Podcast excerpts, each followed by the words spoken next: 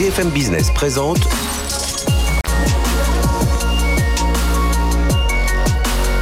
le magazine de l'accélération digitale. 01 Business avec Frédéric Simotel. Bonjour et bienvenue dans 01 Business. Aujourd'hui, euh, le magazine de l'accélération digitale va beaucoup être le magazine de la cybersécurité, évidemment euh, euh, au cœur de l'actualité aujourd'hui. On va reparler dans un instant avec Michel Vandenberg, c'est le patron du Campus Cyber, vous savez, ce, ce, site, alors parisien, mais qui est en train déjà de faire des... Il est à peine né, qui fait déjà des, des, bébés. Vous allez voir, on en parlera avec lui, puis quelle est la mission, quelle est la dynamique que l'on doit instaurer au sein de ce Campus Cyber. On recevra également euh, Edouard Blick, c'est le directeur des opérations chez Steady, c'est une filiale du groupe Gorgé. Là, on va parler des talents, vraiment besoin de talents, des ingénieurs, des personnes spécialisées dans le digital et justement comment faire pour les attirer et pour attirer aussi des profils féminins. Hein. Là aussi, c'est le souci de toute la profession tech. Et puis, deuxième partie de l'émission, on fera un, petit tour sur le Black Friday, voir un peu comment les acteurs de la cybersécurité se préparent, sont en plein, sont plongés dans le Black Friday et essaient de déjouer un peu toutes les menaces, euh, toutes les pirateries qui tentent euh, bah, de pénétrer chez nous, dans les entreprises. Voilà, on va parler de tout ça pendant une heure. Restez avec nous, c'est sur BFM Business. BFM Business, 01 Business. L'invité. L'invité, c'est Michel Vandenberg. Bonjour Michel. Bonjour. Bienvenue. Alors avant, vous deveniez avec deux casquettes euh, qui étaient euh, président d'Orange Cyberdéfense et euh, la casquette euh, qui était plus nouvelle de président de, de, Campus Cyber. Et désormais, c'est celle de Campus Cyber uniquement, puisque vous avez quitté Orange Cyberdéfense il y a quelques, il y a, il y a plusieurs semaines déjà. Alors première question, on en est où de, de ce campus cyber, voilà, qui est ouverture prévue 2022, euh, voilà, où on en est. Alors, pour l'instant, le rappelle, hein, c'est un immense immeuble, 20, 25 000 mètres carrés. 26 000 watts. Oui. Mais, alors, donc, aux, aux, portes, aux portes de Paris, pour ceux qui connaissent un peu Paris, c'est dans le quartier de la Défense, euh, voilà, dans le, le, le, bas, près de la, près de la Seine. Et euh, voilà, les travaux sont en train de se terminer. On imagine qu'avec le Covid, il a fallu un peu faire bousculer tout le monde. oui, voilà, donc on va ouvrir dans quelques semaines maintenant. Donc, comme tu l'as précisé, c'est 26 000 mètres carrés, c'est 1800 postes de travail, donc oui. 1800 experts qui vont venir travailler au quotidien sur ce campus cyber. La bonne nouvelle, c'est que 95% des postes sont pourvus. Voilà, donc mm -hmm. on démarre quasi euh, à plein. Donc, euh, comme tu le disais, on réfléchit déjà à une Donc extension. les premiers arrivés, ils arrivent février, euh, début février. Début février, voilà. Nous, on s'est engagé à ce que tout ce qui soit espace collaboratif et les espaces dits de coworking, mm -hmm. euh, on les livre tout début février. Ensuite, on a à peu près un tiers de l'immeuble qui est pour des espaces privatifs. Donc, on oui. va retrouver des grands acteurs comme Capgemini, Atos, Soprasteria, Thales, Orange, qui vont venir s'installer dans les espaces privatifs. Donc là, les travaux sont à leurs mains. Mais nous, pour tout ce qui est euh, relatif à la communauté qui vient s'asseoir sur le campus cyber, c'est début février. Euh, voilà. Donc c'est vrai que la Covid, ça nous aide pas forcément parce que euh, on, oui. on, a des surprises, il manque des prises réseau, des écrans, euh, des ventilateurs, etc., etc. Mais pour l'instant, on tient. Euh, on a une date de livraison 6 février et euh, on, on, espère accueillir donc les premiers membres tout début février.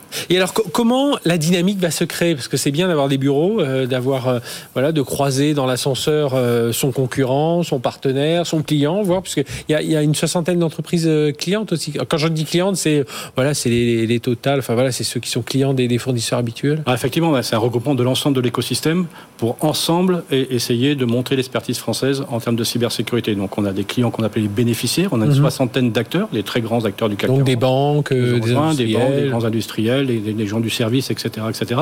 On a les grands industriels de la cyber, les startups, etc., etc. Et cette dynamique, elle est en place. Pour preuve, c'est qu'on doit refaire une troisième augmentation de capital parce que maintenant que ça fonctionne bien, il y a des gens qui veulent absolument rentrer oui. le capital de la SAS et donc on va lancer cette troisième augmentation de capital aussi pour faire entrer les départements 92 mmh. et 78 qui vont rentrer à hauteur de 2 millions d'euros. L'agglomération de 51 en Yvelines aussi qui veut participer à cette dynamique de campus cyber, donc ils vont aussi rentrer de façon assez significative. Et puis pas d'acteurs privés, voilà. Donc on fait une troisième augmentation de capital qui se terminera fin mars. On va arriver, bon normalement, à 12 millions d'euros. Bon, c'est une belle levée ah, de fonds quand même pour une société qui se crée, voilà, c'est pas si mal que ça. Et puis après, comme tu l'as exprimé, il y a toute une dynamique autour des territoires, les campus territoriaux.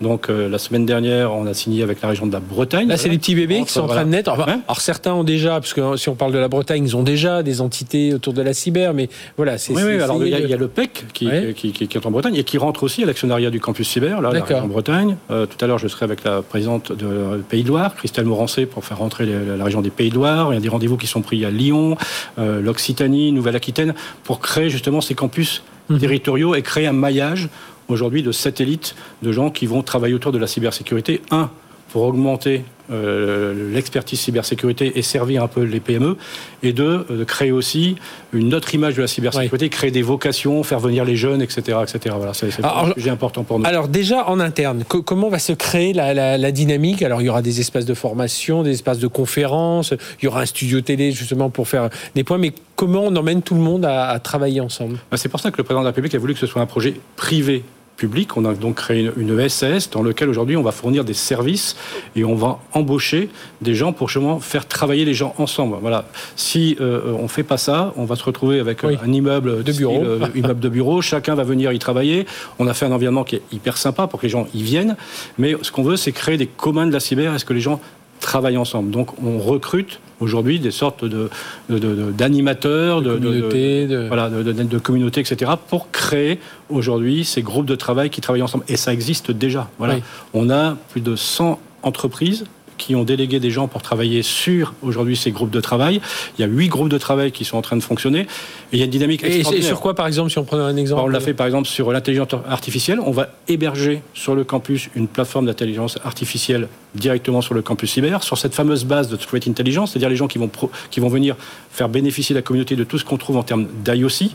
Autour de la formation, voilà, on veut vraiment créer des talents. On va labelliser une formation campus cyber pour justement faire à ce qu'on puisse former mhm. d'autres euh, experts.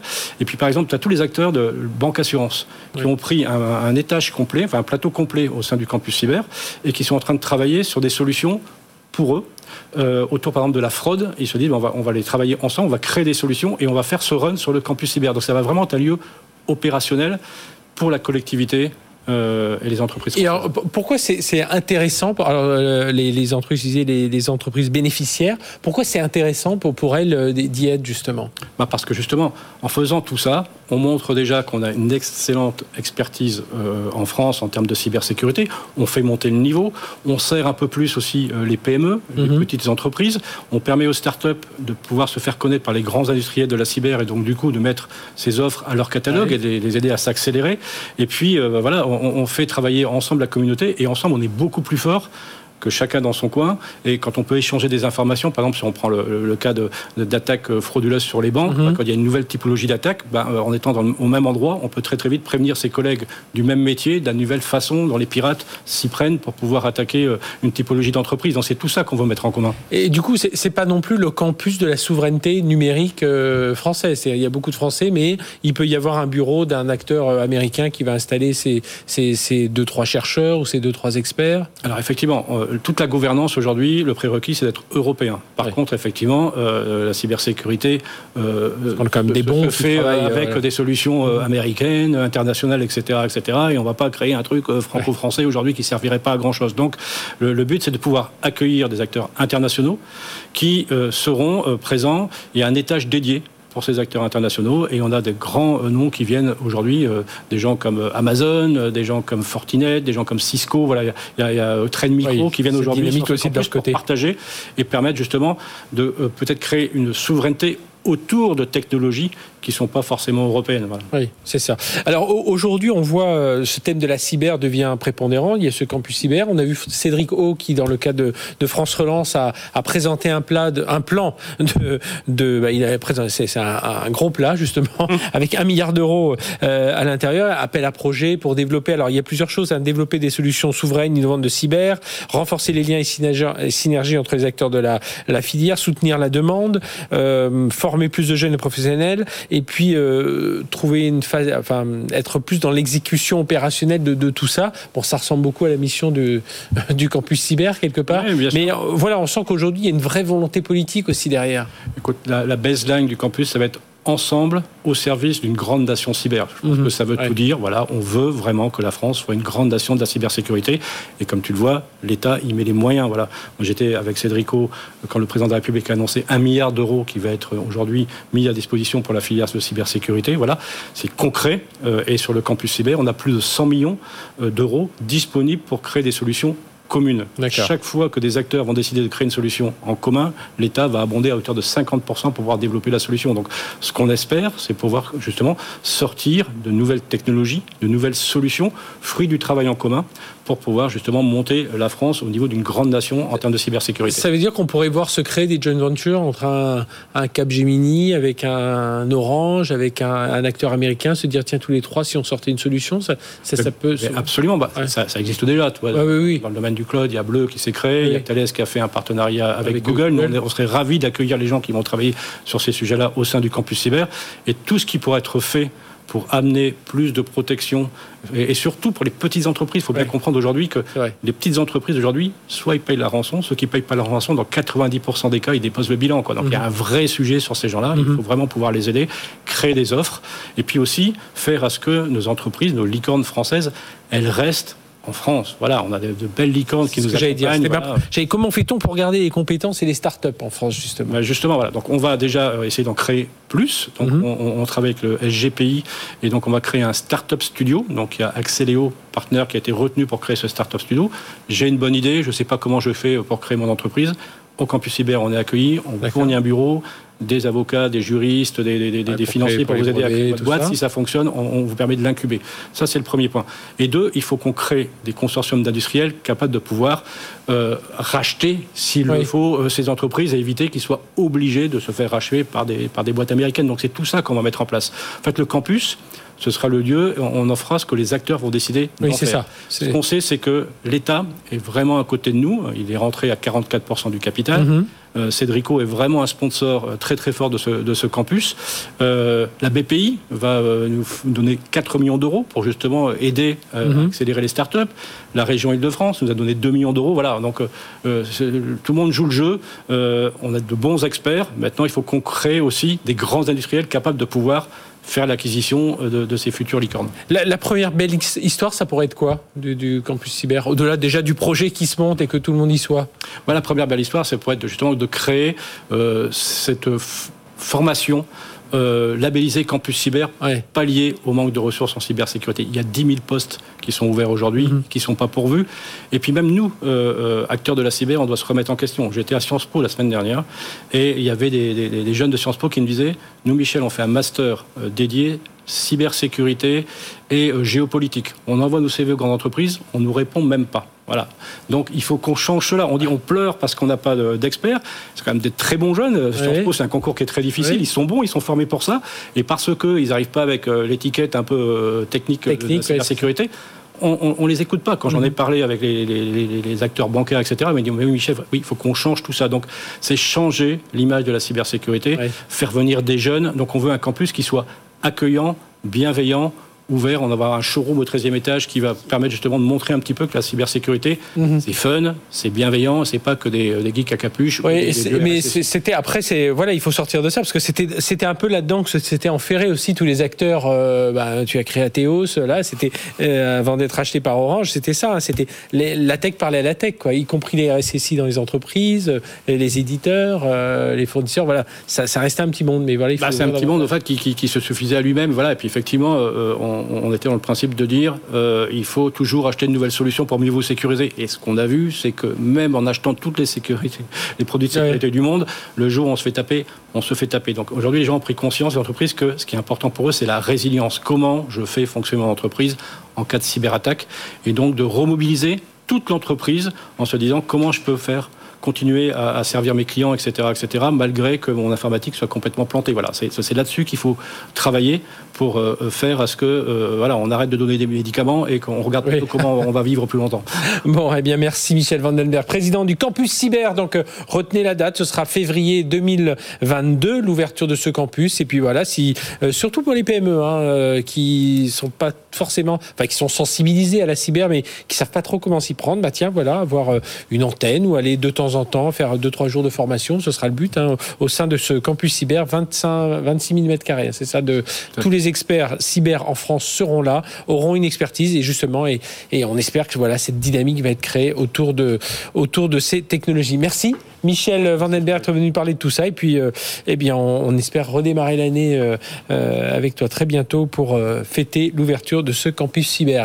alors, les talents, on va en parler tout de suite dans le domaine de l'industrie, de l'ingénierie, du digital. C'est tout de suite avec notre prochain invité. BFM Business, 01 Business. L'invité.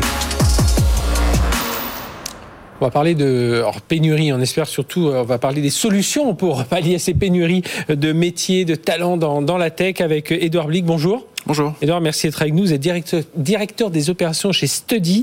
Euh, Study, alors c'est une entité, une, société de conseil qui a été créée au sein du, groupe Gorgé, que l'on connaît bien ici. Hein. Raphaël Gorgé vient régulièrement, c'est dans euh, beaucoup de domaines industriels. Et l'idée n'est qu'il n'y avait pas, enfin, voilà, il y avait du conseil chez, chez Gorgé, mais autour des métiers de l'ingénierie, pas assez autour des métiers de la tech, du, numérique, c'est ça? Oui, tout à fait. Alors, le, concept Steady s'est créé euh, il y a un petit peu plus de deux ans maintenant sur le constat que le, marché du conseil était mal adressé pour les, jeunes générations. Euh, donc on a fait une enquête avec un partenaire qui s'appelle euh, Harris Interactive qui nous a permis de, découvrir que les, talents de, la tech et du numérique mhm. euh, finalement avaient autour de 40% une forme de rejet du métier du conseil. Et quand on sait que ça pèse à peu près 800 900 000 emplois en France, euh, on s'est dit que c'était peut-être aussi l'occasion de, créer un modèle qui va adresser ce, marché-là différemment. Et c'était quoi le, phénomène de rejet? C'est quoi? C'est pas assez concret? C'est ils ont peur d'être noyés dans une grande entreprise, dans une autre entreprise en, en consultant? C'était quoi? Quel, quels critères vous, aviez un, des premiers euh, sujets qui est remonté dans cette, euh, cette étude, c'est le fait qu'il y avait une forme d'opacité euh, dans le modèle économique et les, gérer les talents de l'ancienne génération ne faisaient pas forcément attention. Aujourd'hui, la nouvelle génération est très attentive à ce genre de sujet. ils n'ont pas envie d'avoir l'impression d'être utilisés uniquement pour, pour ce qu'ils savent faire. D'accord.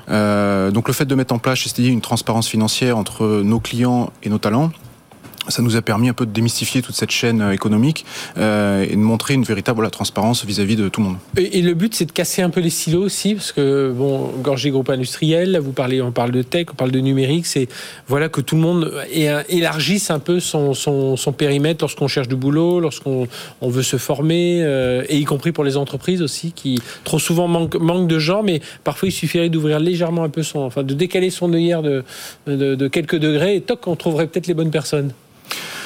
Euh, c'est ça. Alors, au-delà de, après de la partie transparence financière dont, je vous ai parlé, on a aussi euh, constaté que les, ces jeunes talents, ils avaient envie d'avoir une forme de flexibilité dans leur euh, contrat. Il y a des, jeunes talents qui cherchent des contrats en CDI, d'autres qui cherchent à être freelance, d'autres qui cherchent des, modèles un peu intermédiaires.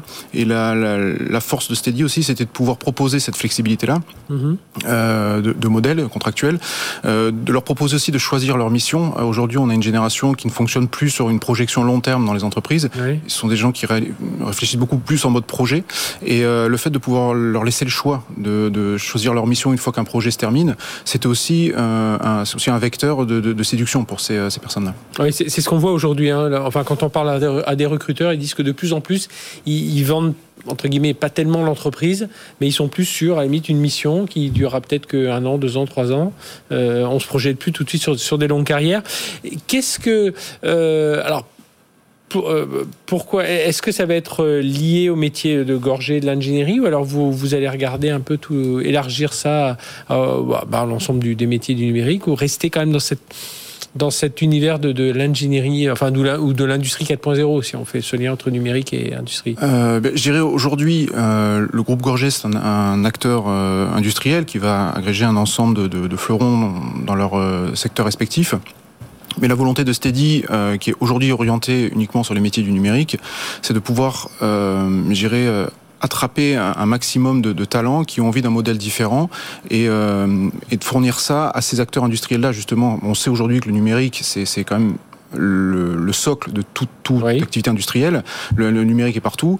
Euh, c'est un enjeu énorme euh, aujourd'hui, mais ça le sera encore plus demain avec les, évolutions technologiques qu'il va y mhm. avoir. Euh, la 5G aujourd'hui est un sujet qui arrive à maturation. Les cas d'application au niveau des applications en temps réel vont amener tout un tas d'innovations industrielles. on, a, on, a, parlé cette semaine dans Tech Co du premier réseau 5G industriel ArcelorMittal avec Orange Business sur le port de Dunkerque, puis ils vont l'étendre ensuite. Donc on voit là, tout le monde parle de la 5G dans public, mais en tout cas dans le monde de l'industrie et de l'entreprise, ça. les cas d'application sont, sont, déjà là, oui. Et, et, pour pouvoir y répondre, il va falloir, je dirais, bah, amener des talents sur ces, ces sujets-là avec ces clients-là et leur proposer voilà les, des talents qui se projettent aussi dans les, mhm. les, projets de ces clients-là. C'est un vrai souci aujourd'hui. Vous pensez qu'il y a une, dynamique Bon, il y a une dynamique évidemment sur le marché, mais ça pourrait être encore plus dynamique parce qu'on a beaucoup de projets qui se lancent pas en, en temps et en heure parce qu'il y a ce manque de compétences?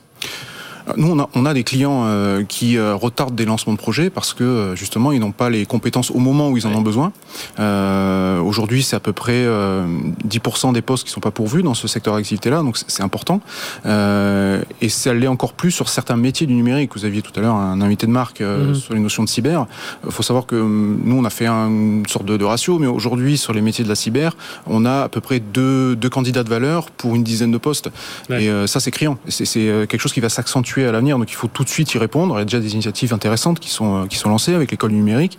Mais euh, ce qu'il faut aussi voir, c'est euh, comment est-ce que demain, avec le, les besoins qui vont être de plus en plus importants, comment est-ce qu'on va pouvoir y répondre. Mhm. Pas non plus que faire venir des des talents d'étrangers, il faut aussi qu'on forme ces, euh, ces, jeunes qui ont envie de se lancer sur ce métier-là et leur donner la possibilité d'y aller. Euh, vous pensez parfois que les, industriels, les entreprises ne prennent pas assez de risques parfois sur les, profils qu'ils veulent recruter? On cherche à tout prix euh, le spécialiste, en, enfin, ou le spécialiste, celui qui a les, notions de base par rapport au projet sur lequel on veut travailler, parce que bah, de toute façon il faut aller vite, donc il faut qu'il les ait, ses compétences. On regarde deux, trois soft skills si tout a avec, et puis on lance alors qu'on pourrait, euh, tout à l'heure je disais, décaler le hier de quelques degrés, décaler le hier de beaucoup plus de degrés et aller chercher des profils, je pense notamment même à des profils féminins qu'on ne retrouve pas tellement dans, la tech, dans l'industrie, euh, et qu'aujourd'hui, voilà, les entreprises, elles... Voilà, il faut le socle de connaissances techniques et puis, euh, et puis après le reste. Bah, nous, ce qu'on constate avec, euh, avec nos clients, c'est qu'ils ils sont encore dans une, euh, un mindset d'il y a 10-15 ans où l'entreprise avait vraiment le choix mhm. euh, de, de, du talent. Aujourd'hui, le, le, le rapport de force, il s'est un peu inversé. Mhm. Et le fait de toujours chercher le mouton à cinq pattes fait qu'une entreprise va mettre parfois plusieurs semaines, voire plusieurs mois à trouver le bon candidat. Nous, ce qu'on leur explique, c'est que déjà, s'ils ont trouvé un trois pattes, ils peuvent s'estimer heureux. donc c'est sur ça qu'on essaie de les accompagner aussi. Alors euh, après, autour des, hum, euh, parce qu'on sait que le, le, le, autour du métier de gorgé, c'est l'industrie. Je disais parler d'industrie 4.0, intelligence artificielle. Donc vous allez les former aussi à tous ces tous ces euh, tous ces métiers? Alors nous, en tant que tel, non, parce qu'on est une société de conseil et on, on va. Mais est-ce que justement, vous embauchez des profils un peu plus standard et puis vous les, vous les poussez ou vous allez tout de suite aussi chercher ces, ces moutons à trois ou quatre pattes?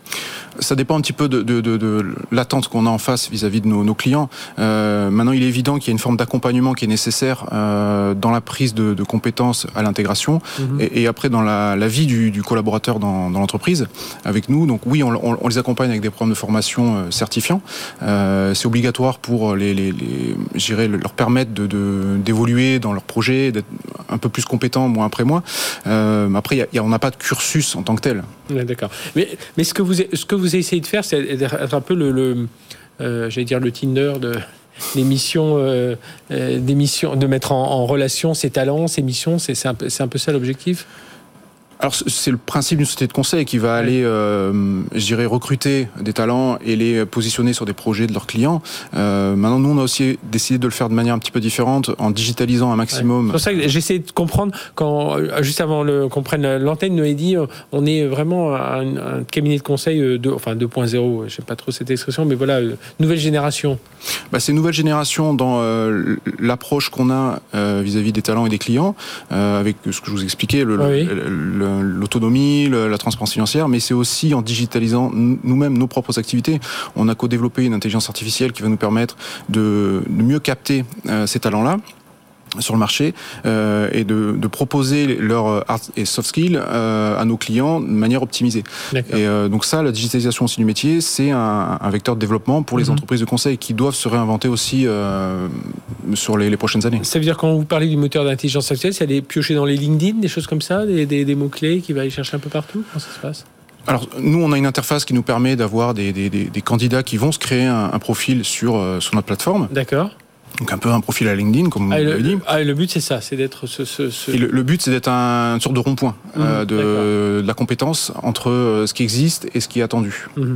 Est-ce qu'aujourd'hui vous voyez monter euh, ce critère de l'éco-responsabilité, tout ce qui est le critère EG chez les chez jeunes? Est-ce que ça c'est quelque chose quand on est une entreprise et qu'on cherche justement des, des talents, il faut qu'on fasse remonter ce, ce, critère parmi les, les, les, priorités?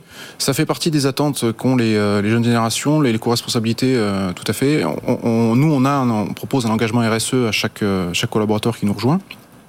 Maintenant, de manière générale, on sait que le numérique, c'est un, un, des euh, secteurs d'activité les plus polluants au monde Mhm. mmh. et euh, ça va pas s'arranger. Euh, donc, il faut aussi que ce, ce secteur d'activité-là se, se, transforme pour ne pas, je dirais, rejeter une partie de talents qui auraient envie de, de, de s'intégrer dans ce secteur d'activité-là, euh, d'y faire carrière. Mmh. Euh, et, et, voilà, en se transformant aussi, on va pouvoir arriver à capter plus de plus de talents. Et ça passe aussi par, euh, je dirais, un équilibre de plus en plus fort entre le, le hommes et femmes sur ce, ce, ce métier-là. Alors, on, voit que ça, ça change, ça évolue ouais. dans le bon sens. Euh, dans les formations aujourd'hui, on est presque à l'équilibre. Ah oui. Mais dans le, le, le, métier en lui-même, aujourd'hui, il y a encore un, un énorme déséquilibre. Ouais. Bon, eh bien, on suivra ça avec vous, Edouard Blick. Merci d'être venu parler de tout ça, directeur d'opération chez Steady, donc euh, société de conseil, euh, mais nouvelle génération, voilà, pour aller chercher un peu des nouveaux talents, et notamment autour de la tech. Merci d'être venu nous parler de tout ça. Euh, on se retrouve dans un instant, va, juste après la pause, on va parler cyber, on va continuer à revenir par les cybersécurités. C'est Black Friday là en ce moment, et justement, comment se comportent euh, bah, les entreprises face aux, aux menaces, et on va en parler avec trois experts. Ils seront avec nous dans un instant sur BFM Business. BFM Business présente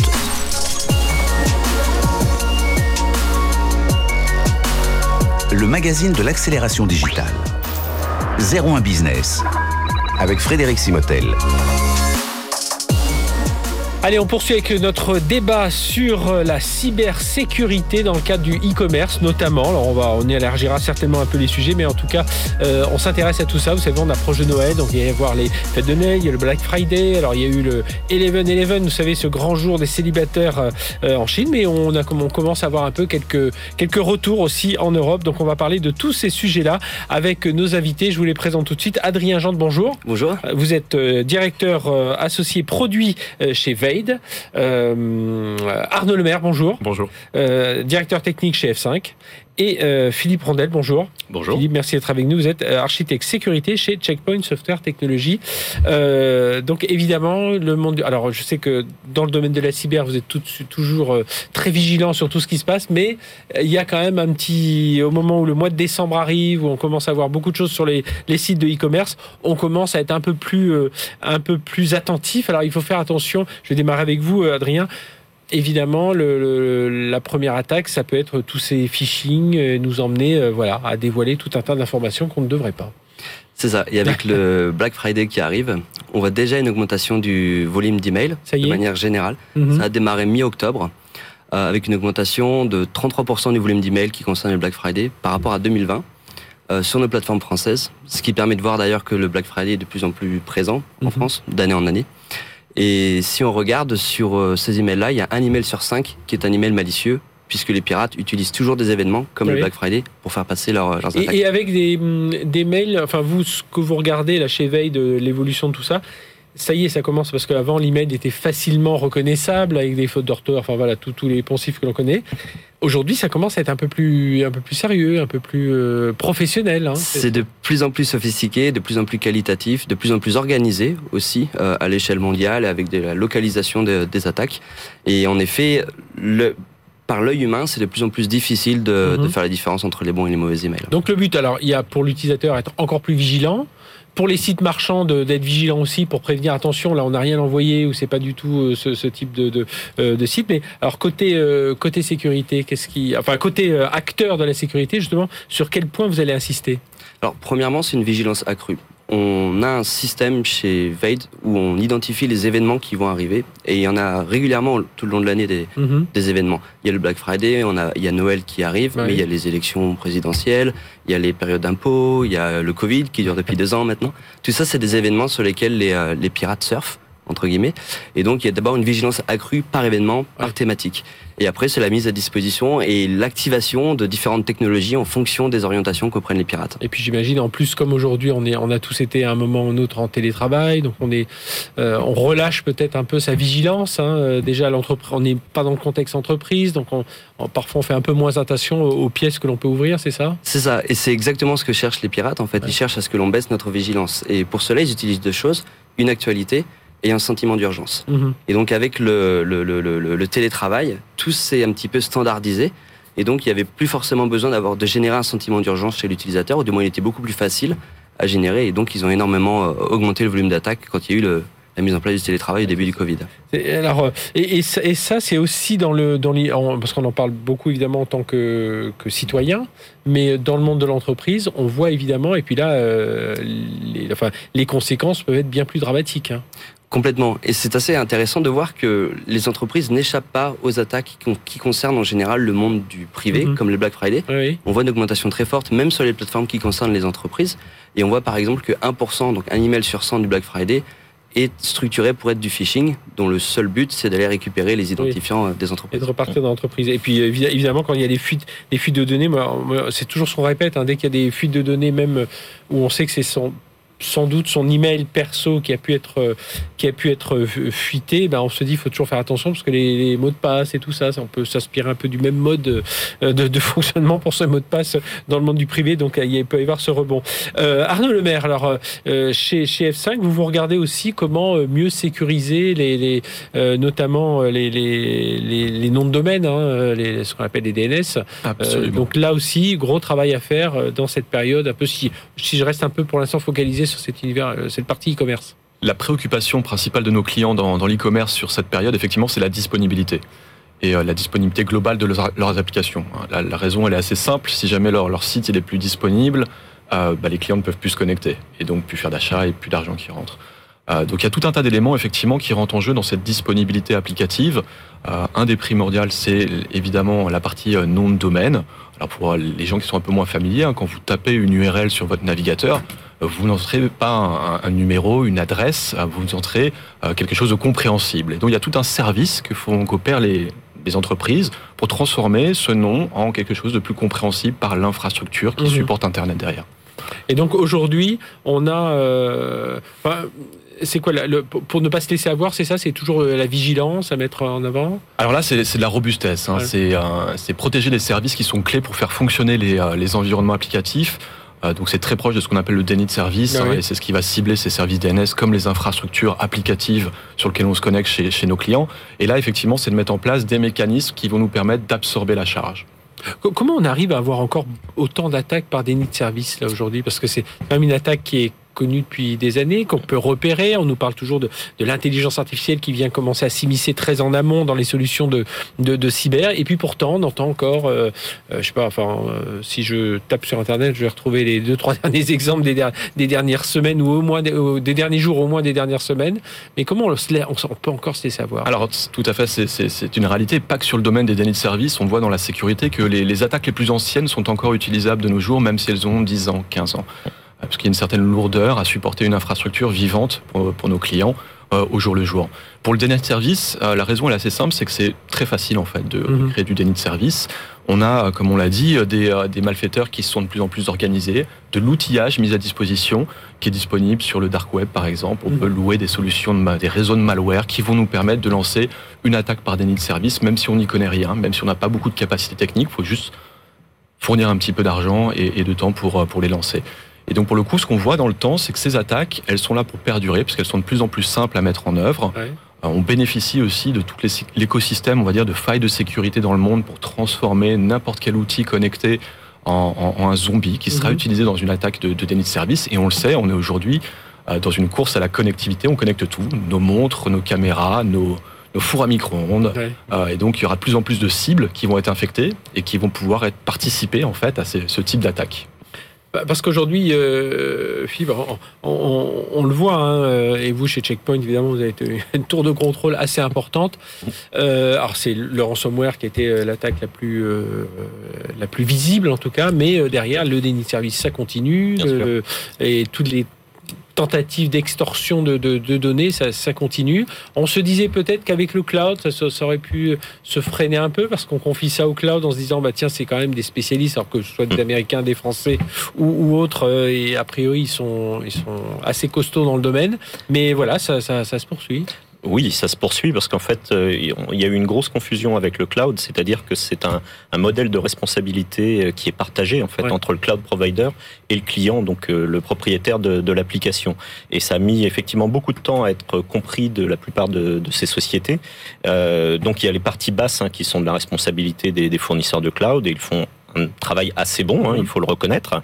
Et ensuite, l'application, la donnée, tout cela, c'est de la responsabilité euh, du client, donc du propriétaire de, de l'application.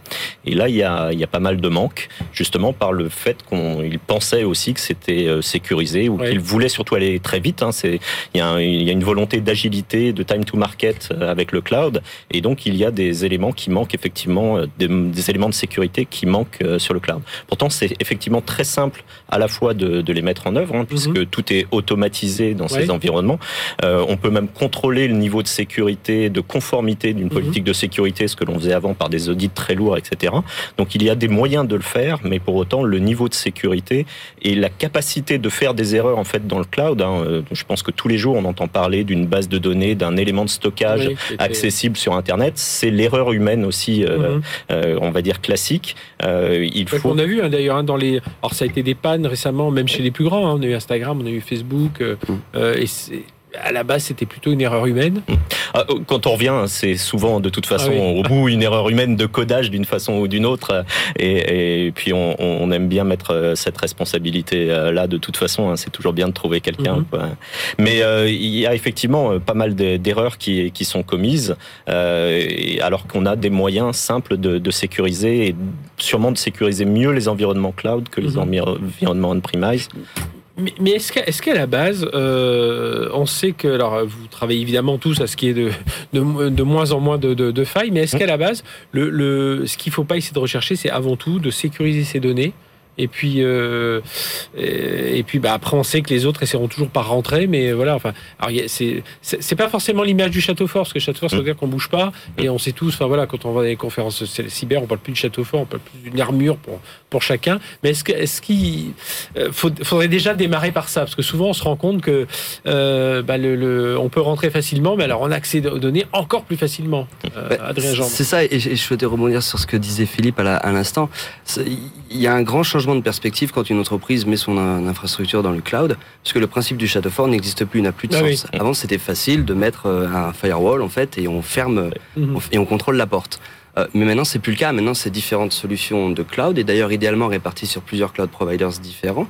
Et donc, ça veut dire qu'il faut plus raisonner par zone, mais il faut raisonner finalement composant par composant et use case par use case et réfléchir à la sécurisation de chacun de ces use cases. Mhm. Donc c'est vraiment une stratégie de sécurité qui est complètement différente. Et c'est quelque chose que les entreprises, euh, je pense, sont en train de, de mettre en place, mais c'est un changement de, un changement de culture. C'est-à-dire un changement de culture dans, dans, dans, quel sens? J'essaie de comprendre un peu ce que vous me dites. C'est un petit peu, on, pourrait même lier ça avec le zero trust security, c'est-à-dire qu'il ne faut pas se dire j'ai mis ça à tel endroit donc c'est bon, c'est sécurisé. Non, il faut se dire que j'ai quelque chose qui est connecté mais sans être vraiment lié à mon environnement. Donc je vais regarder comment sécuriser cet élément-là. Et on va raisonner comme ça, élément par élément, dans, le, dans la stratégie du cloud. Et ça, c'est ce qu'on fait pas assez aujourd'hui euh, Oui, oui, c'est ce que l'on fait pas assez. On a, on a repris, on va dire, des architectures qui étaient avant on-premise et qu'on a euh, bougé dans le cloud. Et il faut réfléchir effectivement différemment, penser de sécurité effectivement de la donnée, mhm. euh, mais pas se dire on l'a positionné à tel endroit, il va être sécurisé. Il y aura différents moyens d'y accéder, de plus en plus d'ailleurs, pas uniquement sa propre application. On va demander à ce que des partenaires accèdent à cette donnée via des API ou de, de, de différentes façons pour pouvoir collaborer. Et il faut pouvoir mettre la sécurité à ces différents niveaux. Alors, le, problème qui est souvent rencontré, c'est que on, a essayé d'uniformiser, d'avoir des équipes capables de tout faire, le développement, l'opérationnel, la sécurité, euh, et euh, on leur fait confiance parce qu'il faut aller vite. Euh, donc ça, c'est bien parce que c'est réactif. Maintenant, le, principal objectif de ces équipes-là, c'est de fournir des applications en temps et en heure, c'est-à-dire le plus rapidement possible. Et c'est des fois un peu en contradiction avec la sécurité. Donc, euh, donner, responsabiliser ces équipes, c'est une bonne chose. Les contrôler, c'est aussi un élément important. le Security by Design, euh, Arnaud Lemaire, c'est ça C'est là-dessus, hein, où on voudrait pousser davantage bah, tous les développeurs. mais parfois, voilà, le temps, le temps, le temps est là et il faut sortir l'application. Effectivement, on n'a pas tous les mêmes objectifs et quand on développe, l'objectif principal c'est de délivrer en temps et en heure euh, pour être time to market, comme le disait euh, Philippe. Alors il y a des, euh, maintenant des, principes, des concepts et des outils qui, vont nous accompagner, qui vont accompagner les, entreprises dans ces développements pour les rendre plus sécures. Il y a beaucoup de beaucoup d'évolutions qui ont eu lieu les, deux dernières années, notamment une tendance qu'on appelle en anglais le shift left, ont bougé la sécurité au plus proche des environnements applicatifs par ceux qui font les environnements applicatifs. Donc ça nécessite encore une fois un changement de culture, hein, comme le disait Damien, puisque c'est euh, traiter des sujets de sécurité qui n'étaient pas forcément prioritaires dans, dans, les calendriers des, gens qui, euh, qui, développent. Mais cet outillage et ces concepts vont permettre de faire en sorte qu'à chaque fois qu'on développe, on développe dans un écosystème qui prend en compte le paramètre de sécurité et pas uniquement de le prendre en compte quand on va publier l'application au bout de la chaîne, quand on a mmh. terminé l'application.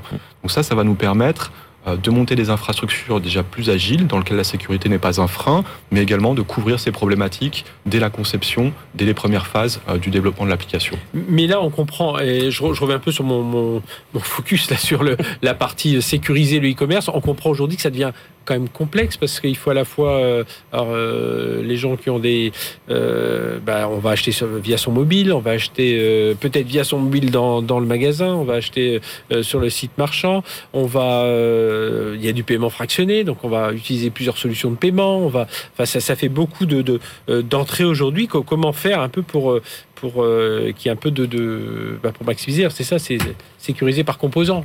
sécurisé par composant, mais je pense qu'à la fin, il y a une prise de conscience qui doit être importante, qui est de dire que le 100% est très très difficile à atteindre, c'est mhm. presque utopique.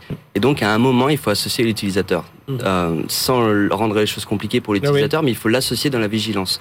Donc ce que font euh, beaucoup les banques, par exemple, euh, sur le sujet du phishing, en communiquant énormément, c'est également très très important que le monde du e-commerce communique énormément auprès de ses utilisateurs, quelles sont ses pratiques, quelles sont les communications qu'ils font, les informations qu'ils vont demander, ne pas demander, etc. Et, est-ce qu'il faudrait pas, alors on sait, euh, vous le disiez tout à l'heure, il faut des choses simples, voilà, il faut, que ce soit fluide, mais est-ce que justement dans certaines périodes, je dis certaines périodes, mais quand vous disiez tout à l'heure, et maintenant les dates, il y en a, il y en a tout le temps, mais on voit quand même pas mal de, on fait tous des achats sur Internet, on voit qu'il y a des, des doubles, voire des triples, triples validations. Mmh. Euh, mais bon, voilà, ça demande d'avoir son mobile à, côté quand on est en train de faire l'achat, ça mmh. demande tout un tas de choses. On, va réussir à simplifier tout ça, Philippe Rondel? Alors, simplifier, c'est bien sûr l'objectif euh, de, tout commerce, hein, parce que dès que ça devient compliqué pour l'utilisateur... C'est comme le passage en caisse, hein, c'est l'instant de friction. Hein, c'est ça, exactement. Et il y en a qui font demi-tour si ça se complexifie. Donc, euh, c'est sûr que pour eux, il y a un objectif de, simplifier, et puis il y a les, services financiers et les banques qui, elles, cherchent à endurcir le tout. Donc c'est un, bon équilibre à obtenir entre les deux, et je pense que c'est aussi utile, il faut que les, utilisateurs le comprennent, euh, de sécuriser le paiement est aussi utile, euh, est aussi utile pour eux. Euh, il y a effectivement pas mal de travail à faire, et il faut leur expliquer effectivement. Et dans des périodes comme le Black Friday, c'est important de, pouvoir communiquer. la tentation est grande, hein. il y a beaucoup de, de, de, de discount de, de, qui permettent aux utilisateurs, en tout cas, qui donnent aux utilisateurs d'aller se précipiter pour, euh, pour acheter, et les hackers en, profitent. Euh, il faut avoir une communication. Actuellement, on voit à peu près 5400 nouveaux sites par semaine qui se créent euh, juste pour attirer des, des utilisateurs. Ah ce qui est à peu près trois fois plus mmh. que, que la moyenne de, de l'année. on voit qu'il y a une grande capacité. On voit quand même très peu d'entreprises communiquer auprès de leurs utilisateurs en disant on a des sites en ce moment qui cherchent à imiter notre marque. en général, ils le font a posteriori. oui, euh, c'est ça. Mais c'est pas pour prévenir l'utilisateur. alors, on pourrait avoir, on sait qu'il y a un Black Friday, on sait qu'il y a les fêtes de Noël, de dire attention, hum. euh, validez bien, enfin comment, on peut prévenir. Ça veut dire qu'il y a un rôle, hein, euh, Arnaud Maire, des, acteurs aussi du, e-commerce, au niveau de leur site aussi, à, trouver, ben voilà, faire des messages de prévention, mais aussi à, eux à sécuriser, sécuriser davantage tout ça. Il y a beaucoup d'éducation à faire auprès du, du consommateur. Il euh, faut quand même se, rappeler qu'il y a 20 ans, tout ça n'existait pas, mhm. hein, quelque part. Donc, c'est des, euh, nouvelles habitudes. Euh, comme pour nos enfants. ça s'est accéléré avec le Covid, encore plus. Hein. Exactement. Donc, comme à nos enfants, on leur apprend à traverser la route à un moment donné et tourner la tête à droite, à gauche. Bah, le consommateur aussi, il va falloir qu'on fasse des efforts pour l'éduquer sur mieux utiliser sa messagerie et, faire attention effectivement à tous ces dangers qu'il mhm. peut y avoir lorsqu'on a envie de consommer tout simplement sur, sur Internet. Euh, Philippe, on, parle beaucoup aujourd'hui euh, de cette intelligence artificielle qui va venir en aide. Euh, voilà, bah, vous tous acteurs et je suis sûr vous travaillez tous dessus, mais voilà, qui va analyser des scénarios, qui va des comportements, des choses comme ça. Là, il y a une, un vrai, de vraies avancées qui vont se faire. On en est au tout début. Comment ça se passe? Non, non, l'intelligence artificielle est, quelque chose qui est utilisé massivement par par les acteurs de, de sécurité informatique. Euh, le bon exemple hein, est justement l'analyse des emails. Hein. Je pense que c'est le, premier, en tout cas celui qui apparaît euh, de manière le plus importante pour euh, regarder, analyser un email et y détecter des, anomalies. Alors mhm. une anomalie ne fera peut-être pas forcément un, problème, mais, des anomalies accumulées. Et justement, l'intelligence artificielle va permettre, par exemple, d'analyser le message et pas uniquement les composants techniques, hein, mais mhm. le message qu'il y a dans, dans l'email pour comprendre si justement quelqu'un essaye de pousser l'utilisateur à faire quelque chose et de manière urgente. Ça, ce mhm. sont des signes extrêmement importants. Donc, il faut comprendre l'intention qu'il y a dans l'email. Et ça, seule l'intelligence artificielle peut le faire. Et ce qui est intéressant de noter, c'est que des deux côtés, l'intelligence artificielle se met en place. Également du côté des, pirates, on voit un certain mhm. nombre de comportements ah euh, qui montrent euh, complètement qu'il y a un système d'IA derrière qui s'adapte en temps réel et qui apprend de ce qu'il se passe. Ça apprend des, des, méthodes de réaction des solutions qui se défendent, mais ça apprend également des comportements utilisateurs. Et, ils ont même des stratégies d'envoi, pour, pour reparler de l'email et dans le monde du mhm. e-commerce, ils ont des stratégies d'envoi qui sont j'imagine, aussi sophistiqué que ce que font de très grands acteurs du e-commerce. Parce qu'on le voit à la journée et à l'heure qu'ils décident quand est-ce qu'ils vont envoyer leur campagne de phishing. Et typiquement, en fonction des catégories, le e-commerce, ça va plutôt être le mardi et le vendredi, et le monde bancaire, ça va plutôt être le mhm. lundi et le mercredi. Donc ils analysent également les comportements utilisateurs, les, ce qu'on appelle les click rates, les opening rates, etc.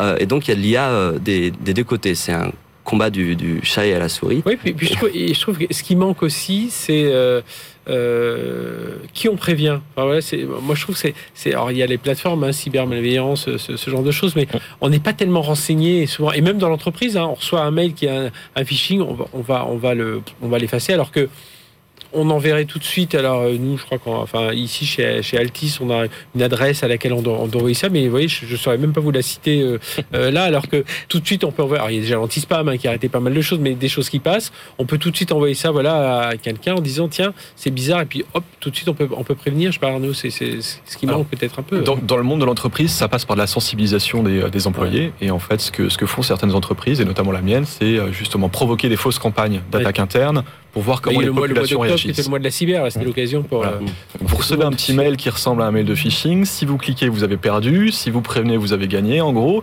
Et ça permet justement de jauger bah, du, degré de maturité de vos employés, de vos usagers en interne sur, euh, sur ces services IT. Et mhm. dire voilà, est-ce qu'il faut renforcer un petit peu notre communication et renforcer le message comme quoi, bah, même dans les acteurs de, de la sécurité, il faut faire attention des acteurs qui ont été compromis euh, les dernières années. Donc, euh, il y a toujours de l'éducation à faire. Philippe si, si, je peux ajouter effectivement un, un élément, euh, il faut que ce soit simple pour l'utilisateur, mais il faut le faire participer également, comme on le mentionnait.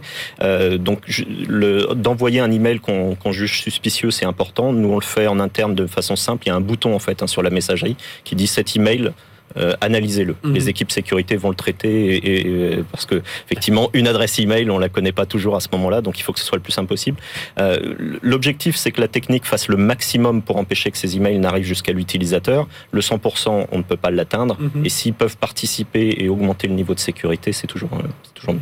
Adrien. Je, je, suis complètement d'accord et, et en fait je voulais rajouter que c'est la responsabilité de l'éditeur de rendre ce processus complètement transparent et simple pour l'utilisateur. Moi, je trouve qu'il y a le côté des mises à jour aussi. On ne dit pas assez. Euh, non, mais c'est vrai, souvent, souvent on entend euh, cette attaque-là, alors elle a marché, mais euh, ça y est, l'éditeur en question, hop, a remis tout à jour, enfin, a fait la mise à jour et c'est à vous de faire la mise à jour derrière. Et je trouve que ça aussi, quand on est sur une plus petite entreprise, bon, en particulier, c'est encore, c'est encore pire, mais c'est un peu ce qui manque. Et on a vu derrière les grandes attaques, souvent, c'est parce que c'était une faille qui était connue depuis longtemps, mais les systèmes n'étaient pas à jour. Et et, là aussi, il y a un gros effort à faire de, la part de, du monde amont dont vous faites partie. D'une manière générale, hein, il faut que tout ce qui, enfin, tout ce qui est mis à jour soit automatisé euh, au possible euh, pour que justement l'utilisateur ne se rende pas compte et qu'il n'y ait pas une démarche non plus d'un administrateur sécurité.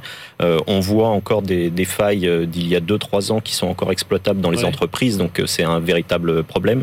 L'une des solutions, je dis bien l'une, hein, pas unique, c'est effectivement quand même le, le cloud cloud. Les services SaaS ont cet énorme avantage, c'est que dès qu'une faille est, détectée, elle est corrigée par l'éditeur et donc sur l'ensemble de sa plateforme. Et, donc euh, l'utilisateur, le client n'a plus à faire cette, cette mise à jour. Ça, ça simplifie quand même pas mal les choses. Donc voilà, donc le, un dernier conseil, un tour de table, dernier conseil, donc à ceux qui nous écoutent, euh, qui seraient dans, dans, des petites entreprises et qui se disent qu'est-ce qu'il faut que je fasse avec à l'approche des fêtes où les gens, ben, voilà, pas se cacher, ils commandent aussi depuis leur, depuis leur travail, avec, en mettant en risque un peu le, SI de l'entreprise, euh, De manière très simple, je dirais une solution simple et complémentaire à ce qui existe déjà mhm. pour ne rien changer dans le comportement utilisateur et de la communication en interne. Arnaud Ne cliquez pas sur les liens dans les mails. Voilà. Et Philippe Oui, oui je pense que c'est le meilleur conseil, c'est d'habituer les utilisateurs, surtout quand il y a un doute, hein, mais d'aller sur les sites sur lesquels ils ont été sollicités, mais pas de cliquer sur le lien euh, dans, l'email, dans, dans les SMS, enfin toute communication possible, qu'ils aillent directement sur le site s'ils ont un doute. Eh bien, merci, messieurs. Adrien Gendre, donc, de, de Veid, Arnaud Lemaire, F5 et Philippe Rondel de Checkpoint, d'être venus nous parler, voilà, de, toute cette vigilance qu'il faut mettre en place, euh, l'approche du Black Friday, l'approche, euh, enfin, le Black Friday qui est là, l'approche euh, des, fêtes de Noël. Voilà, on est beaucoup plus sollicité, que l'on soit, ben voilà, chez soi, en entreprise, et donc de faire toujours plus de vigilance. Merci, messieurs, d'être venus nous parler de tout ça. Notre mission se termine. On se retrouve la semaine prochaine. Même heure, même endroit. D'ici là, excellente semaine sur BFM Business. BFM Business, 01 Business, le magazine de l'accélération digitale.